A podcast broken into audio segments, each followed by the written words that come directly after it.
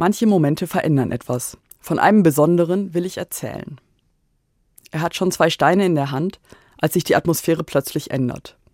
Irgendetwas bremst den Tatendurst aus. Gerade hat einer der Wortführer einen neuen Prediger dazugeholt. Jehoshua heißt er. Auf die Frage, was mit der Frau geschehen soll, antwortet er nicht.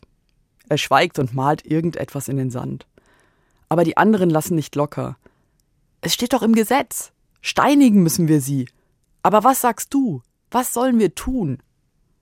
Wahrscheinlich waren das damals so 15 bis 20 Männer. Alle mit Steinen in der Hand. Und manche sehen so aus, als freuten sie sich auf das, was kommt. Je länger der Typ in den Sand malt, desto unruhiger wird es. Schließlich steht Jehoshua auf und guckt alle an.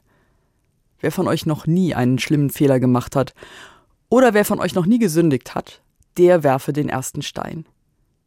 Alle werden ganz still. Einer der Jungen grinst und holt mit seinem Stein aus, aber der Nachbar zischt ihm irgendwas zu und sein Arm sinkt wieder. Auch anderen fallen offenbar einige Sachen ein, die sie schon verbockt haben. Nach kurzer Zeit lässt einer nach dem anderen seine Steine fallen, und sie drehen sich stumm um.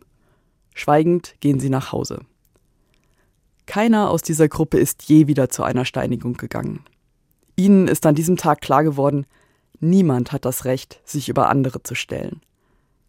So gern würde ich heute wissen, was Jehoshua, heute Jesus genannt, dort auf den Boden geschrieben hat. Es ist nirgendwo überliefert. Aber ich habe eine Vermutung. Vielleicht war es dieser eine Satz, der so viel Gutes bewirkt. Liebe deinen Nächsten wie dich selbst.